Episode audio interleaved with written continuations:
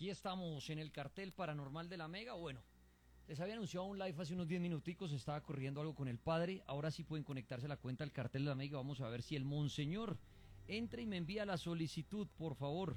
Que Dios nos haga el milagrito de poderse conectar al padre. Siempre que vamos a hacer algo con el padre pasa alguna cosa. Ahí sí ya me envió la solicitud. Padre, ay hombre, estaba por ahí haciendo otras cosas y no podía entrar. Estaba, estaba hundiendo el botoncito que no era. Ahora sí estamos esperando que el padre se conecte. Ahora sí, monseñor, buenas noches. Ahora sí hundió el botoncito. Ah, qué bueno. Sí, buenas noches, Dani. No, que es que, yo estaba transmitiendo en vivo y yo no estoy transmitiendo nada. ¿Qué pasó ahí? Lo chupi, lo chupi. No, no me mienta porque le dan las patas. Usted empezó a hacer un en vivo y era en el live. Pero bueno, ya empezó esto, padre. No vamos a perder más minutos. El Salmo 91. Bienvenidos los que se conectan a la cuenta del cartel de la Mega. Estamos transmitiendo en vivo, padre. Hoy un tema, el Salmo 91, y quise invitarlo a usted para que nos eduque a todos en este tema que es fascinante, pero a la vez de pronto tan enredado. A veces creemos, a veces no creemos. Eh, padre, el Salmo 91 quiero que se imagine por un momento los que de pronto nunca han oído esto. Los que de pronto dicen, ¿qué? ¿El Salmo 91? ¿De qué están hablando? ¿Eso qué es? ¿Eso es un ritual? ¿Eso dónde se encuentra? Monseñor Andrés Tirado, que ya lo encuentran en la, en la transmisión El Cartel de la Mega sino que el tiempo vuela y cuando hablamos con el Padre vuela más porque esto se pone chévere esa charla. Entonces, de una vez, entremos en materia, Padre. El Salmo 91. Empecemos de Bueno, el Salmo... El Salmo 91 es un salmo de mucho poder y de mucha protección. En el judaísmo y en el cristianismo siempre se ha tenido como eh, el salmo eh, líder más poderoso para la protección del Señor y de las fuerzas de la oscuridad, del demonio o de lo que nosotros llamamos el chuki. Y resulta que en los hogares tenemos la tradición de tener una Biblia grande, bonita, y se deja siempre en el Salmo 91. Usted la abre y está o el 23 o el 91, que son salmos de, de protección. Y creemos que porque está abierta la Biblia llena de polvo, porque eso siempre permanece llena de polvo, creemos que eso va a tener un poder especial para protección de la casa. Y resulta que la palabra de Dios tiene poder, la Sagrada Escritura tiene un poder, pero hay que activar ese poder de ese salmo. Los salmos son cánticos, son plegarias, son himnos de invocación al Señor. Algunos son eh, pidiendo protección, como el Salmo 91, el 23, el 140, 145, y hay otros que es de acción de gracias, otros son de súplicas, otros son de prosperidad, otros son de sanación, de salud, otros son de finanzas. Hay, una variedad en esos cánticos. Algunos eh, los presumen que son que fueron escritos, que fueron eh, lanzados, que fueron recopilados eh, a través de bastantes años, pero que uno de sus eh, creadores, el rey David, cantaba estos cánticos y por eso tienen una fuerza especial. Para el judaísmo, la palabra, en Juan encontramos en el Evangelio de Juan, que el verbo se hizo carne y habitó entre nosotros. Entonces, la palabra, el verbo, en el Génesis, cuando dice y Dios dijo que se hiciera la luz. Dios dijo que eh, se hicieran los animales. O sea, el, verbo, la palabra, tiene un poder muy grande. Y la escritura. Y esto está en todas las culturas antiguas semíticas, en el hinduismo, en el budismo, por ejemplo, los mantras, en el islam, escribir. Usted entra a una mezquita y usted ve esas grandes eh, eh, escrituras donde invocan a Alá, invocan a Dios para la protección.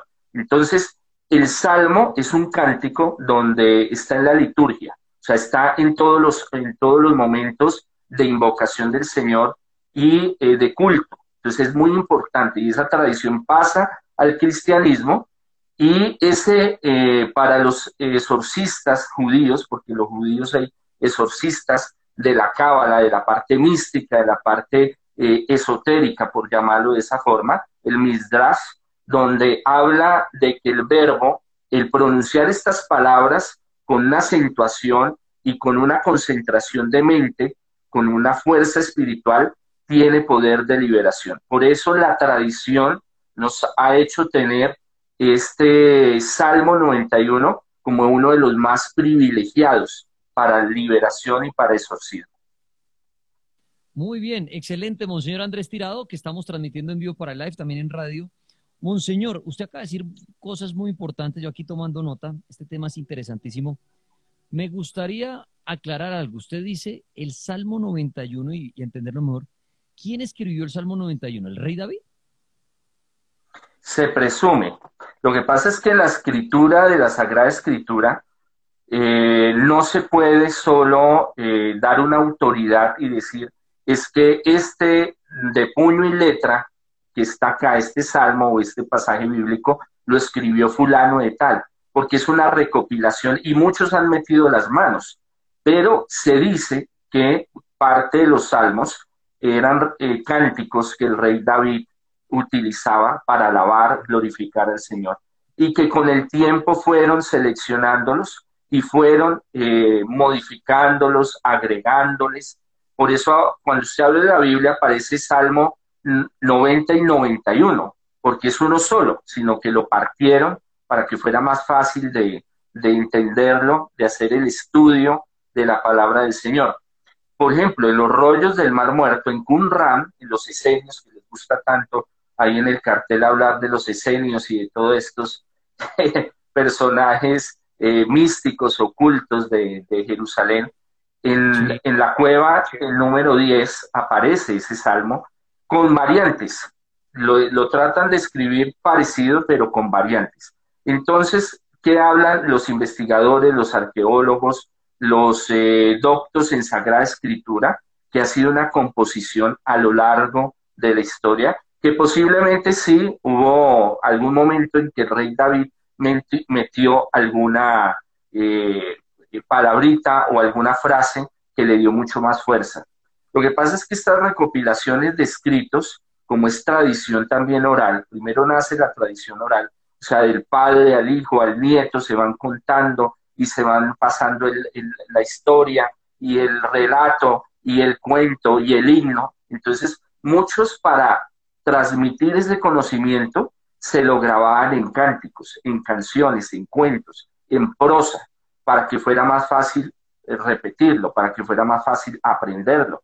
Ya después de la historia del Deuteronomio, empieza ya, se organiza como Estado Jerusalén y dice, no, hermano, tenemos que escribir esto porque esto es patrimonio eh, del pueblo de Israel. Tenemos que tener unas leyes, tenemos que tener una organización, tenemos que escribir lo que es de nosotros. Entonces recopilan de un lado y del otro y van organizando y con el tiempo ya organizan lo que es el canon, lo que es la lista, lo que es lo legal, lo que dicen varios eruditos y dicen, mire, este es el Salmo 91 y así va a quedar. Estamos hablando del Salmo 91 con el Monseñor Andrés Tirado. Esto es bien interesante. Ahorita voy a los comentarios para que ustedes le hagan la pregunta al Padre puntual del Salmo 91. Padre, yo aquí había tenido unas preguntas que mucha gente formulaba y ahorita lo que usted decía. ¿El Salmo 91 puntualmente aplica para los creyentes en quién o en qué o a qué religión puntualmente le funciona el Salmo 91? Eh, los que son de tradición judía y cristiana, pero por ejemplo, los islámicos y algunos eh, de otras eh, religiones lo usan también por ese, ese complemento para la liberación. Porque es que en el Salmo habla de los ángeles y de la protección de los ángeles, habla de la protección de las pestes, habla de la protección de los enemigos. Entonces es un salmo que aplica en general a muchos grupos. Y en el oriente hay diferentes religiones. Todos los que son de tradición semítica, eh, aunque no sean judíos, tienen muchas tradiciones en común. Por ejemplo, usted ve a los sumerios y ve a los arcadianos y ve a Babilonia y a los pueblos del mar, a los palestinos, tenían cosas muy parecidas a los judíos, igual, igual los egipcios. Entonces, ese salmo, si nos ponemos a hacer el rastreo histórico, hay algunos que dicen que hasta eh, partes de ese salmo están en Egipto. Entonces, podemos ver que eso, se, eso fue cogiéndolo una cultura, otra cultura y decir, oye, esto está muy chévere, esto está como poderoso, yo lo voy a utilizar. Y para la cultura semítica del antiguo Oriente, el escribir y la palabra tiene mucho poder. Por ejemplo, todos los conjuros de brujería, de invocación de demonios, el libro de los muertos de los egipcios. Eh, perdón, lo interrumpo un segundito, padre. ¿Usted se está viendo bien en el video o usted se está viendo pixelado? Pixelado. Ah, bueno, entonces sí hay una fallita ahí suya de pronto, pero bueno, se le está oyendo bien, si se le ve pixelado en este momento, debe ser algo ahí de sus datos o algo. Pero bueno, se le está oyendo bien, padre. Pensé que era aquí una fallita mía, que este Instagram está fregando últimamente mucho. Pero bueno, no importa, padre. Sí, no, yo lo tengo, yo, yo lo tengo aquí pegado al, al, al Wi-Fi, al, al modem. pero igual sí, los chukis, los chukis. Siempre con el padre los chukis alborotan nuestros, nuestras transmisiones, pero bueno, ahorita se le arregla el video, pero eso le está yendo bien. Padre, continúe, qué pena. Entonces, por ejemplo, en el libro de los muertos de, los egipcios, eh, el escribir los rituales de invocación de demonios, las maldiciones, por ejemplo, tenían que ser escritas y tenían que ser eh, pronunciadas en un momento en una hora, un día especial, eh, cuando había conjunción del sol o de la luna, y tenían que utilizar ciertos rituales, y entre ellos la palabra y cómo se decía la palabra. Entonces, ese poder eh, semítico antiguo de Mesopotamia también está en toda esta región y por eso ellos intercambian diferentes conocimientos. Ahora, a la época medieval, con, con el desarrollo de los cabalistas judíos eh, utilizaban mucho en sus rituales los grimorios, los famosos grimorios que a ustedes les gusta mencionar y hablar tanto, de invocar chukis y anabeles y toda esa vaina. Eh, los cabalistas judíos tenían un eh, respeto, esa es la palabra, respeto, admiración y la concepción del poder a través de la palabra y a través del Salmo 91, sobre todo en los rituales de protección, cuando se hacían trabajos de brujería de, de un lado al otro, utilizaban ese salmo para protegerse y proteger a su familia. Padre, o sea, para entender bien el Salmo 91, es una oración que se puede aplicar en distintas creencias religiones, pero al final lo que, el objetivo que tiene esta oración es protegernos, como dice usted, de los chukis. Eso es el, es, el objetivo puntual del Salmo 91, protegernos de esa oscuridad, ¿verdad? De las fuerzas del mar, de las fuerzas tenebrosas, del demonio. Es más, en el, en el versículo, en el versículo sexto, eh, que lo cambiaron a través de los años, pero en las versiones más antiguas, decía de la peste del mediodía. Esa es la versión actual, pero antigua, antiguamente era del demonio del mediodía. Entonces era un salmo donde pedía la protección de la mano poderosa de Dios, mi Dios, mi alcázar, mi refugio, y de los ángeles, porque los ángeles van a ir delante protegiéndolo. Es más, en, en, en Marcos y en Mateo, cuando Jesús se va al desierto y se le aparece el Chucky mayor, cuando aparece Satanás y le dice, venga hermano, le dio miedo, súbase acá y tírese, venga, si es tan berraquito, tírese de acá que está escrito que los ángeles van a ir a recogerlo en sus alas y para que sus ángeles no, no tropiecen su pie. Eso aparece en el, en el Salmo 91. Él le dice, no, apártate de mí, Satanás, porque no tentarás a tu Dios. Entonces sí es muy, muy específica para mm, muchos eh, temas que es de liberación y exorcismo, pues, prácticamente desde el Ministerio de Liberación y Exorcismo, cuando lo utilizamos, tiene una fuerza muy especial. Muy bien, estamos hablando con el Monseñor Andrés Tirado acerca del Salmo 91, que muchos lo hemos oído muchas veces cuando el Padre habla, mucha gente dice, no, yo tengo el Salmo 91, llega uno a casas y ve la Biblia abierta en el Salmo 91 y muchas veces uno dice, ¿qué es tanto lo del Salmo 91? ¿Qué es esto? Ya el Padre nos va explicando de dónde viene el Salmo 91, que se cree un cántico. Eh, el rey David, pero el Padre dice, no se puede asegurar esa parte. Se fue creado como un, cántico para que las personas se lo aprendieran mejor.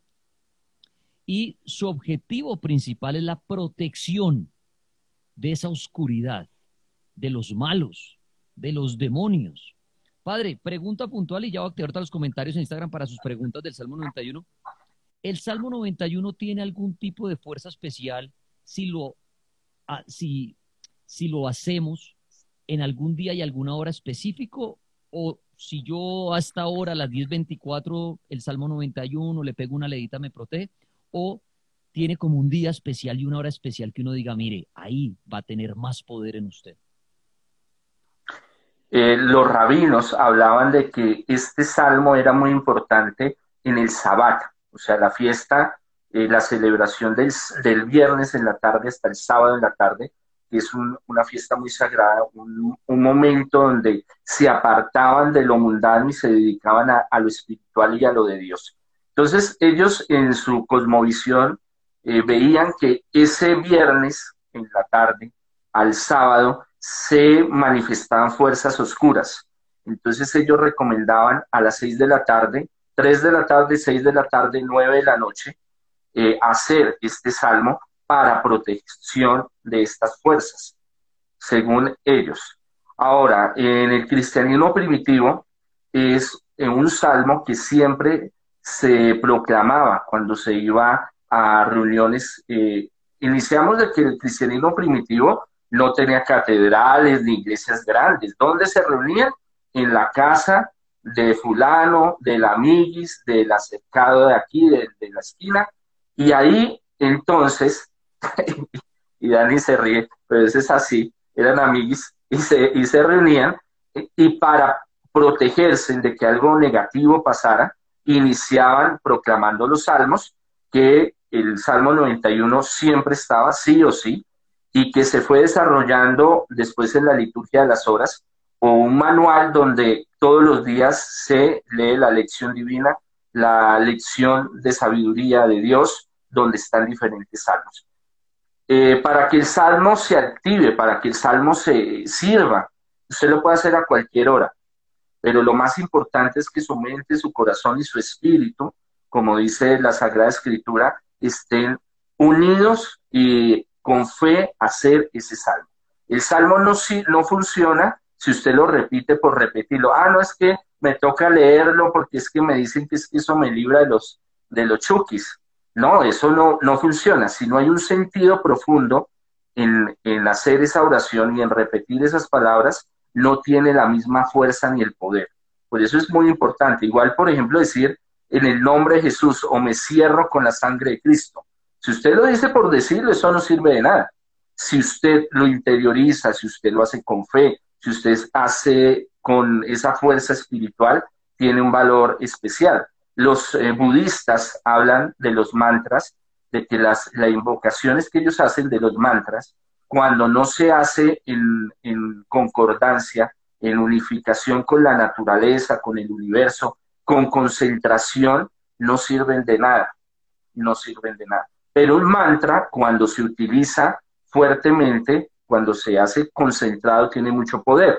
Poder creador, llaman ellos. Los islámicos también, cuando ellos recitan sus oraciones y sus cánticos, porque la mayoría, los que han tenido la experiencia de entrar, o sea, una mezquita, una sinagoga donde están haciendo los cánticos, los rabinos o los sacerdotes eh, serfí de los eh, islámicos, ellos cantan los cánticos y ellos cantan sus signos y sus oraciones concentrados. Ellos no están viendo a ver quién cierra el ojo, quién mira al otro, si canto bonito, canto feo. Ellos están concentrados porque saben que es una fuerza muy poderosa, la vibración, el sonido. Todo eso se maneja con el objetivo de que la oración tenga poder. Monseñor, le propongo hacer algo para atender a muchas personas porque ahorita que activé los comentarios hay muchas preguntas. Vamos a tratar de resolver preguntas de manera un poco más puntual. Yo sé que al padre le encanta explicar todo muy, muy, muy bien menudito. Pero si podemos responder más puntual, chévere para poder responder varias preguntas. Aquí anoté tres preguntitas ahorita que activé los live, ya los, los comentarios ya los vuelvo a activar. Padre, primera pregunta.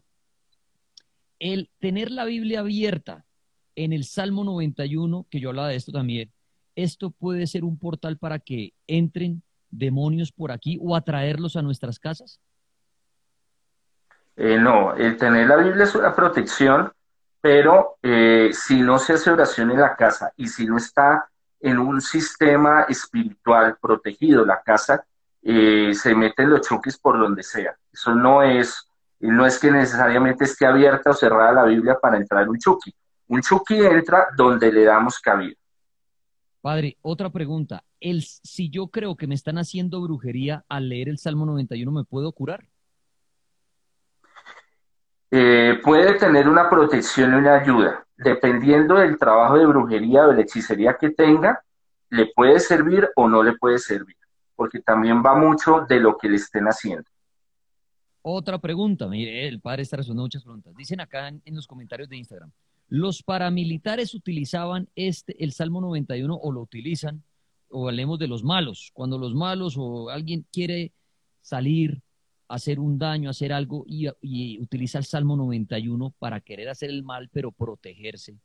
Padre, el Salmo 91 también le ayuda al que quiere usarlo para que lo, para, para que lo cuide. ¿Hace malo? ¿Eso sirve? Hay unas creencias como la del sicariato en Medellín que mandaban a bendecir los escapularios y creían que eso los iba a cubrir de que no les, no les entraran las balas. Tanto en la guerrilla como los paramilitares como en el ejército eh, hay gente que carga un pergamino con el Salmo 91 o se tatúan el Salmo 91 o lo recitan antes de ir a hacer eh, lo que van a hacer. Pero eso no quiere decir de que sea una protección. Eh, es algo más popular, creencia popular, que realmente una protección del Señor, porque la protección del Señor se activa cuando usted está en los caminos de Dios. Padre, aquí hay otra pregunta. Si creo que un familiar mío entra en posesión, ¿le leo el Salmo 91 inmediatamente o qué debo hacer? No debe hacer nada. Yo recomiendo que no hagan nada. ¿Por qué? Porque el Chucky, cuando está dentro de la persona, se manifiesta esa doble personalidad, se hace oración y lo que hace es alborotarlo. Como el que está haciendo la oración no es exorcista, entonces hace de que haya, que la persona se sienta peor y esa entidad coja más fuerza. ¿Qué se debe hacer? Llamarlo por su nombre.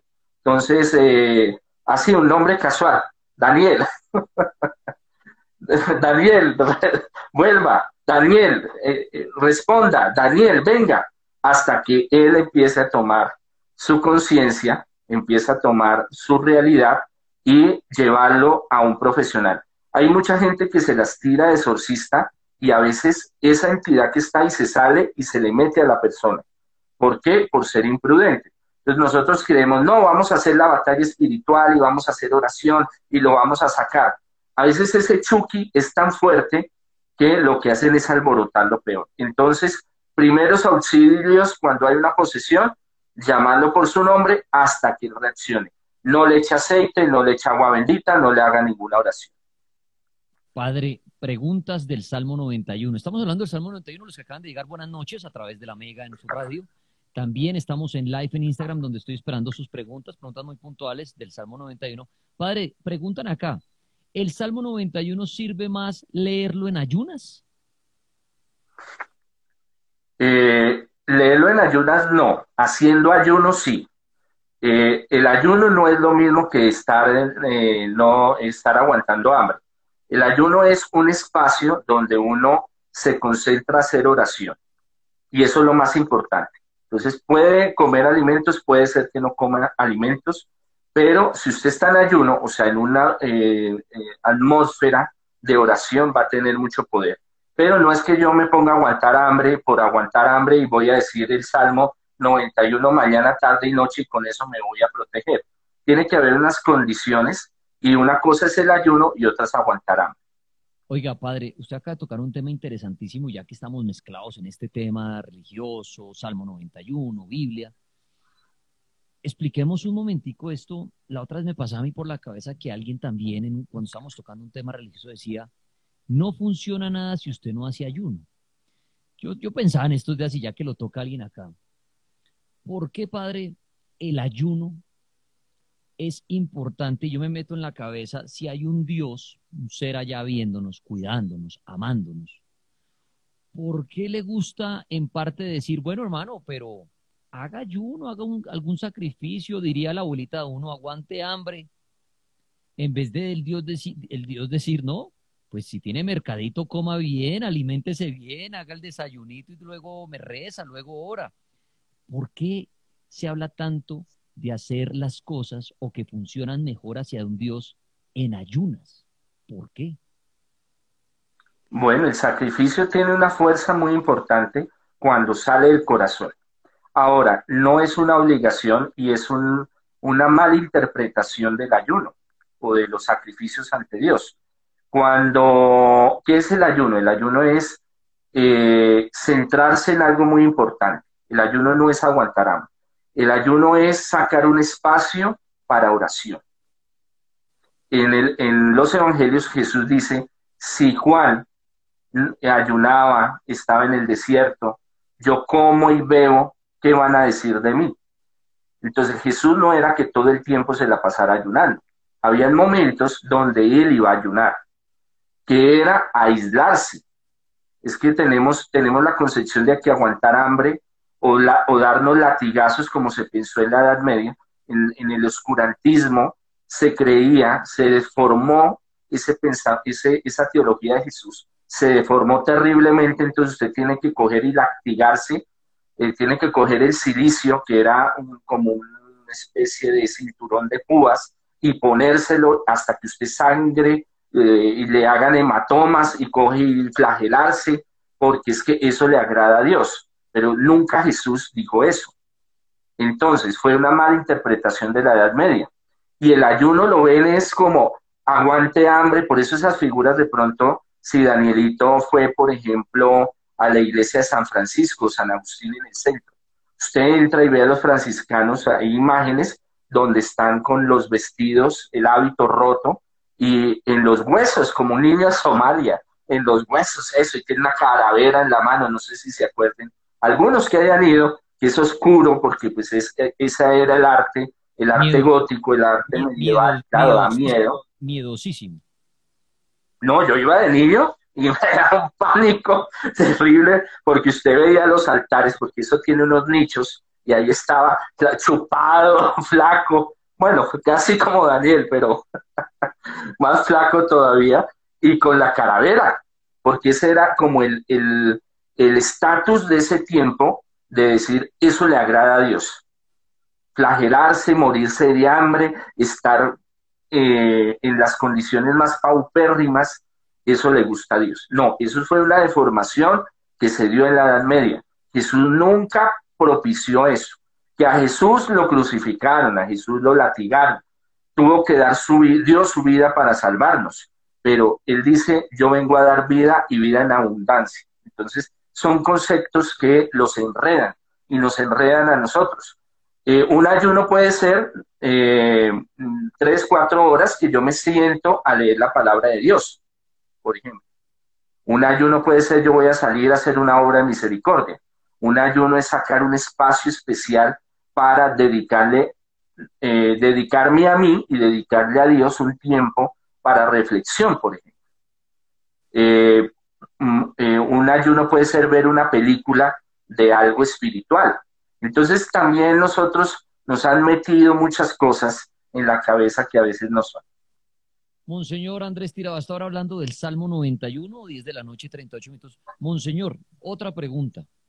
El Salmo 91, así lo haga yo con fe y todo, escoger la Biblia y tran, leer, o para que funcione mejor en nuestras vidas el Salmo 91, se debe hacer alguna especie de ritual, encender una velita en algún lugar. ¿Tiene alguna como alguna fórmula al Salmo 91 para que tenga más poder? ¿O yo lo puedo hacer antes de salir de la casa? Sí, tengo mucha fe, ta, ta, ta, ta, ta, ta, lo leo y chao, Diosito, ayúdame. ¿O cómo se debe hacer? Bueno, eh, no solo es el Salmo 91, son varias oraciones que uno puede hacer. Y en esas oraciones se puede prender una luz que simboliza la presencia del Espíritu Santo, la presencia de Dios. Los judíos, cuando están en el Sabbat, eh, tienen su fuego sagrado, por ejemplo, tienen sus, sus, eh, sus, velones, sus, sus, velas que prenden, eh, volviendo al tiempo de Moisés, cuando, Moisés, cuando Dios se le aparece en la zarza ardiente. Entonces tiene un símbolo del fuego muy importante. Entonces todos estos rituales y en el cristianismo primitivo y hasta el día de hoy, usted ve en la primera comunión, en la confirmación, en el bautizo, en Semana Santa, el, el velón pascual. La luz es muy importante para estos ritos y para todas las ceremonias espirituales. Ayuda a tener una atmósfera mejor y eh, sobre todo la meditación del salmo. No es solo repetir, sino que hay que decirlo en voz alta, con fe, pero también meditándolo. Es que la meditación es la conexión con Dios, eso es lo más importante.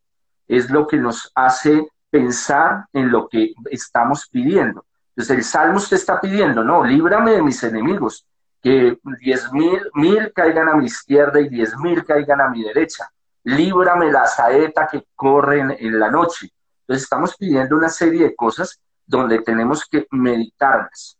Porque es que a veces lo volvemos muy, muy eh, y lo y no estamos siendo conscientes de lo que está escrito ahí. Monseñor Andrés, ahorita aquí en los comentarios del live alguien decía que usted dijo que no siempre el Salmo 91 sirve para protegerse de la brujería. ¿Por qué? Eh, tiene mucho que ver con eh, lo que estamos hablando de la conciencia de cómo va a ser esa oración, de la meditación, de hacerlo, de hacer una oración de poder, para tener, para romper eh, esas fuerzas del mal, esos trabajos de brujería, se necesita de tener una fuerza grande eh, en el espíritu, hacerlo con mucha fe y mucha devoción. Entonces a veces creen o hacen una novena o repiten el Padre Nuestro, el credo, por repetirlo. Entonces no tiene, no tiene fuerza, no tiene fuerza. Ahora, es un salmo de protección, no es un exorcismo, no es una oración de precatoria, o sea, una oración de expulsar a los demonios o de romper trabajos de brujería. No es, no es. Es una oración de protección. Entonces, todo en su justo eh, momento y orden y en su espacio. Muy bien, para los que acaban de llegar, estamos hablando del Salmo 91 con el Monseñor Andrés Tirado. Si se han perdido esta charla, ojalá podamos subir el videito ahorita en el live, porque con los, live con el, eh, con el profe, con el padre, siempre son chuquiciados. Siempre molesta el audio, molesta la conexión. Pero bueno, ahí voy tomando nota de sus preguntas. Por eso es importante también conectarse en vivo, porque alguno dice, ah, me lo perdí, hombre. Entonces siempre en vivo. El Salmo 91. Alguien dice, padre, ¿qué tan cierto es que el Salmo 91 no funciona si uno no lee también el Salmo 90 y el 23? Eh, hay varios salmos muy importantes que tienen un conjunto de protección. Entonces, entre ellos está el 140, el 145, el 27, el 60 y el 23. O sea, son salmos que son importantes, que todos los deberíamos de leer así sea una vez en la vida, juntos. Entonces, lo que pasa es que el salmo, lo que le estaba explicando, cuando Gutenberg eh, inventa la imprenta, lo primero que hacen es imprimir la Biblia. Y de rollos que mantenían los judíos eh, y papiros y pergaminos, al pasarlo al códice, que es una, una versión ya eh, cristiana, para llamarlo de esa forma, que es la hojita, el libro por libro, página por página, no podían meterlos todos de, de, un solo golpe, entonces tenían que fraccionarlos. Entonces, por eso fraccionan por temas y le ponen los versículos y le ponen los capítulos. Bueno, esto viene más atrás, pero Gutenberg ya en la imprenta lo hace un poco más eh, llamativo y que llegue a más gente. Entonces, el Salmo 90, Salmo 91 es el mismo, o sea, es, es el mismo texto, pero que lo divide. Entonces sí es importante y para entender el contexto del 91, tiene que usted leer el 90, porque es que el 90 le hace una introducción desde Moisés para explicarle lo que va a suceder en el 91. O sea, es, los dos tienen relación en el texto. Muy bien, Monseñor Andrés Tirado. Bueno, Ahora sí lo dejo, Monseñor, para que usted diga, oiga, quería decir algo importante y no me lo preguntaron. ¿Qué quiere decir usted para este cierre sobre el Salmo 91 que sea importante oírlo? La conexión con los ángeles. Es muy importante tener presente de que cuando nacemos, Dios nos encomienda un ángel. Pero no solo Él, no solo está el ángel de la guarda, están los arcángeles, querubines, serafines, potestades, nuestros seres queridos, nuestros antepasados también nos cuidan. Este salmo eh, habla claramente de que Dios envía a los ángeles para protegernos, para que en el camino no nos pase nada, para que nuestro pie no tropiece con la piedra. Entonces, hay algo muy importante, es que en el Salmo estamos pidiendo la protección y el auxilio de los ángeles. ¿Qué nos enseña eso? De que nosotros debemos de pedir la protección de los ángeles. Así como los, los eh, brujitos invocan la protección de los chukis, nosotros tenemos que eh, pedir la protección de los ángeles. Es que es así. El brujito está de amiguis con los chukis. Nosotros tenemos que estar de amiguis con los ángeles para que no nos den, no nos den la cabeza. Después nos quejamos porque no pedimos la protección, porque nos pasa esto o aquello. Entonces es muy importante pedir esa ayuda especial y la podemos pedir en todo, en el trabajo, en lo sentimental, en la salud, en el progreso, en la liberación, en la protección, en la depresión, en la angustia, ellos vienen y nos acompañan con sus alas, es una metáfora, con sus alas nos cubren, dice el Salmo, para que nosotros no corramos peligro. Padre, o sea que a la hora, la verdad, el Salmo 91 sirve para todo. O sea, si yo no creo que me va a atacar un demonio ni fuerzas oscuras, pero quiero que me vaya bien la salud, en el amor, en el dinero, ¿el Salmo 91 como que trae todo el kit completo? Mire, eh, los judíos eh, tienen mucha plata, eso lo sabemos. Eh, sabemos que eh, la Reserva Americana, Estados Unidos y muchos países de Europa, la mayoría del capital es judío. Ellos tienen unas claves muy importantes en el libro de sabiduría, en el libro de proverbios y en los salmos, donde tienen claves de administración financiera, donde el Señor les dice, mire, no pidan prestado, pero presten, por ejemplo con su dinero organícelo de tal forma. Lo que pasa es que no escudrillamos en la palabra del Señor. Por eso ellos son grandes financistas. Porque en el, libro de sabiduría, en el libro de Eclesiastés, en el libro de Proverbios, en los Salmos, hay ciertas claves donde le ayudan a uno a organizar sus finanzas. Entonces sí podemos decir que estos salmos nos pueden aplicar para muchas cosas en nuestro diario vivir.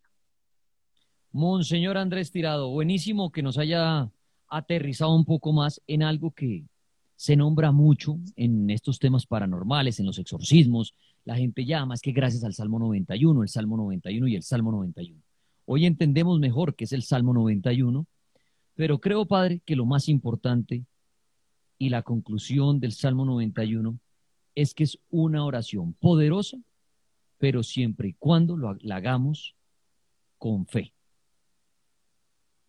Totalmente, totalmente, Danielito. Muy bien, no es una cosa y para leer rápido y decir, ya lo leí, o sabe que ahora la Biblia en el Salmo 91 ahí en el cuarto, y eso ya me va bien, eso, eso, dijeron que eso servía.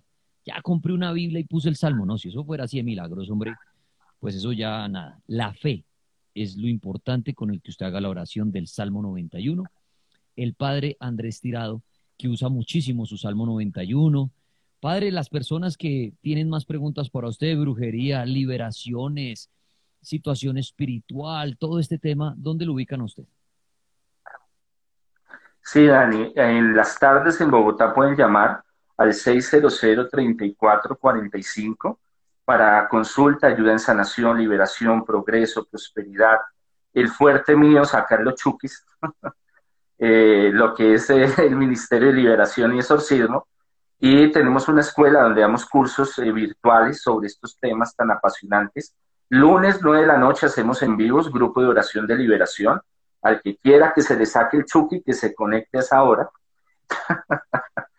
el miércoles, preguntas. Cuando no estamos aquí, cuando Dani me da la oportunidad, esta hermosa oportunidad de estar en el cartel, pues estamos haciendo en vivos, miércoles, viernes. Pregúntele a Monseñor, donde escriben, donde dice, mire, Monseñor, es que leí el Salmo 91 y el Chucky se me fue, o, la Nabel me llegó a molestar, entonces ahí estamos. Gracias Dani por la oportunidad, siempre estamos ahí unidos y estamos entonces eh, conectados. Monseñor Andrés Tirado, muchas gracias, un saludo a todos. Eh, Monseñor, muchas gracias, que me la va muy bien. Bendiciones, éxitos. Bueno, menos mal logramos la conexión porque veces con el padre falla, la pantalla sale negra, mandamos solicitudes y no funciona. De verdad es como si pasara algo cuando queremos hacer los live con el padre, pero al final logramos conectarnos. De verdad, todos los que se conectaron a esta pequeña charla, muchas gracias. Aprendimos algo más acerca de el Salmo 91.